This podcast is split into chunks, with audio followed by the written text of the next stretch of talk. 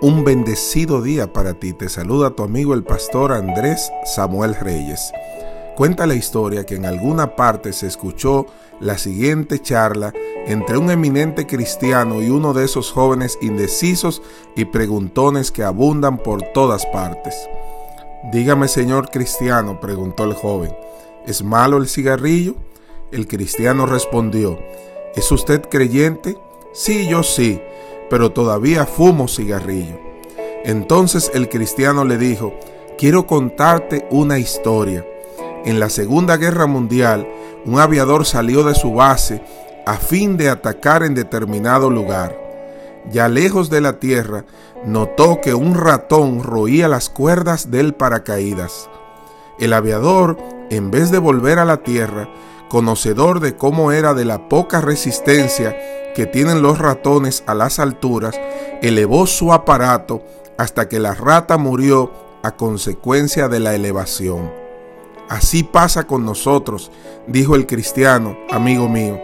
Si las ratas del vicio están cortando los hilos de nuestra comunión con Dios, esto explica que volamos muy bajo, muy bajo, que volamos en esta tierra tan bajo que el ambiente es propicio para todas las actividades del vicio, la concupiscencia y la carnalidad de este mundo. Pero si volamos a considerable altura, como cosa muy natural, volamos hacia Dios, hacia la oración, hacia la comunión, hacia la entrega hacia Él, las ratas de los vicios dejarán de perjudicarnos porque estallarán a causa de la altura.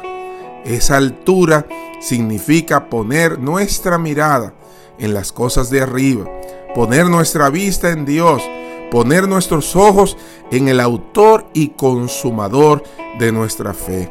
Colosenses capítulo 3, versículo número 2 dice, poned la mira en las cosas de arriba, donde está Cristo sentado a la diestra de Dios y no en la de la tierra. Así que necesitamos poner nuestra mirada hacia arriba, no en las cosas de esta tierra.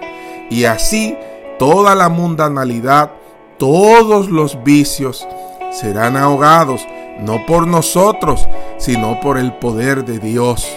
Si todavía somos víctimas de este mundo, si todavía somos víctimas de algún vicio, algún deseo carnal, es porque estamos aquí en esta tierra y no nos hemos elevado a través de la oración, a través de la comunión, a través de la entrega, a través de la fidelidad a nuestro Padre Celestial.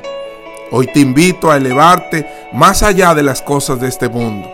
Hoy te invito a elevarte más allá de las cosas de esta tierra. Hoy te invito a poner tu mirada en Cristo Jesús. Hoy te invito a elevarte hacia Él. Hoy te invito a poner la mirada en las cosas de arriba y no en las cosas de esta tierra.